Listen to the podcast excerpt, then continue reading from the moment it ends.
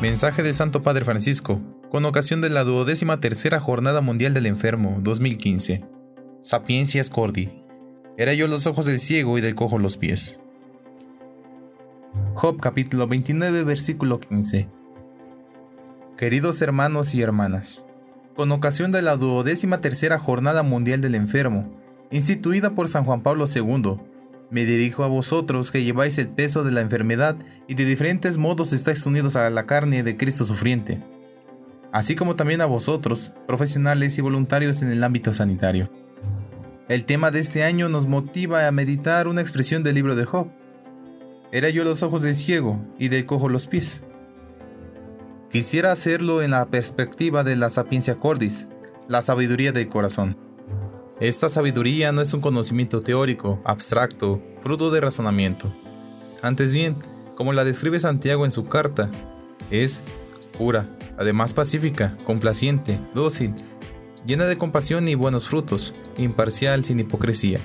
Por tanto, es una actitud infundida por el Espíritu Santo en la mente y en el corazón de quien se sabe abrirse al sufrimiento de los hermanos y reconoce en ellos la imagen de Dios de manera que hagamos nuestra la invocación del Salmo, a contar nuestros días enséñanos, para que entre la sabiduría en nuestro corazón. En esta sapiencia cordis, que es donde Dios, podemos resumir los frutos de la Jornada Mundial del Enfermo. Sabiduría del corazón es servir al hermano.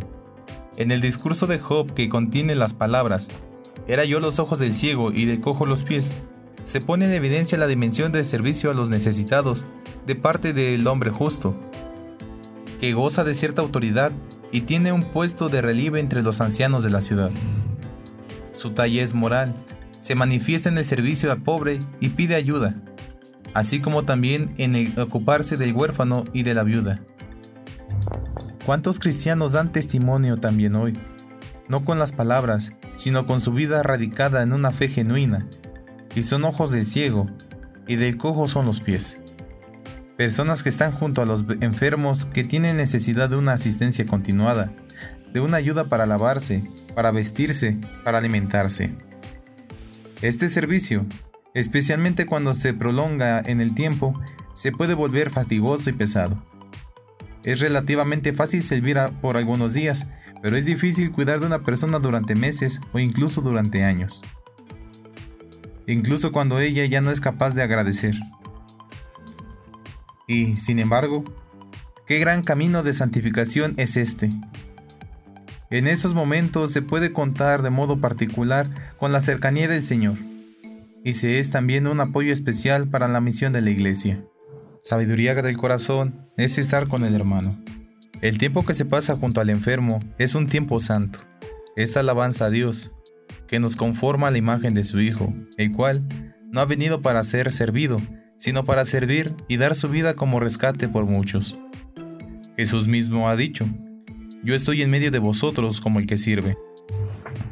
Pidamos con fe viva al Espíritu Santo, que nos otorgue la gracia de comprender el valor del acompañamiento, con frecuencia silenciosa, que nos lleva a dedicar tiempo a estas hermanas y a estos hermanos, que gracias a nuestra cercanía y a nuestro afecto se sienten más amados y consolados. En cambio, que gran mentira se esconde tras ciertas expresiones que insisten mucho en la calidad de vida, para inducir a creer que las vidas gravemente afligidas por enfermedades no serían dignas de ser vividas. Sabiduría del corazón es salir de sí hacia el hermano.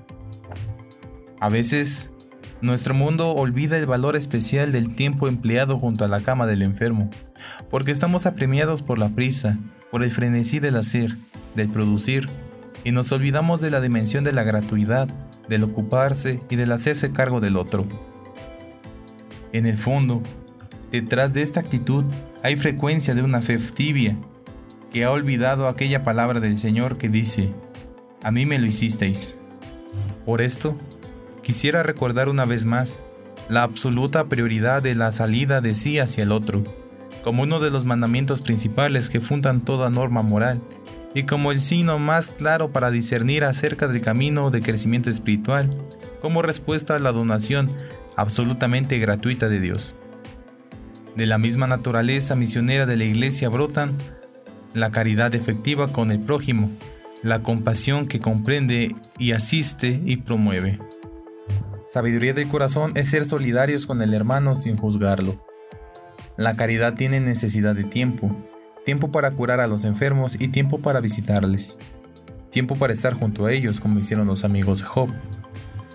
Luego se sentaron en el suelo junto a él, durante siete días y siete noches, y ninguno le dijo una palabra, porque veían que el dolor era muy grande. Pero los amigos de Job escondían dentro de sí un juicio negativo sobre él. Pensaban que su desventura era castigo de Dios por culpa suya. La caridad verdadera, en cambio, es participación que no juzga, que no pretende convertir al otro. Es libre de aquella falsa humildad que en el fondo busca la aprobación y se complace en el bien hecho.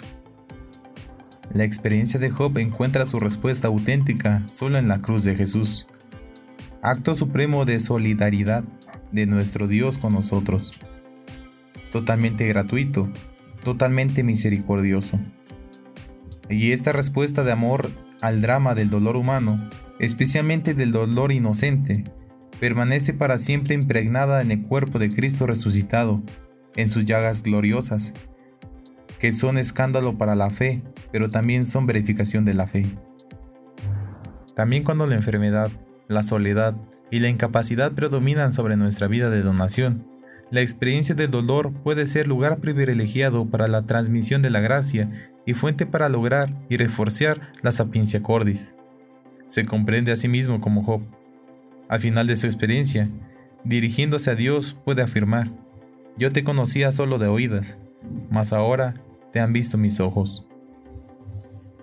De igual modo, las personas sumidas en el misterio del sufrimiento y del dolor, acogidos en la fe, pueden volverse testigos vivientes de una fe que permite habitar el mismo sufrimiento, aunque con su inteligencia el hombre no sea capaz de comprenderlo hasta el fondo. Confío esta jornada mundial del enfermo a la protección materna de María, que ha acogido en su seno y ha generado la sabiduría encarnada, Jesucristo nuestro Señor. Oh María, sede de la sabiduría, intercede como Madre nuestra por todos los enfermos y los que se ocupan de ellos. Haz que en el servicio al prójimo que sufre y a través de la misma experiencia del dolor, podamos acoger y hacer crecer en nosotros la verdadera sabiduría del corazón. Acompaño esta súplica por todos vosotros con la bendición apostólica. Vaticano, 30 de diciembre del 2014. Memorial de San Francisco Javier. Atentamente, el Papa Francisco.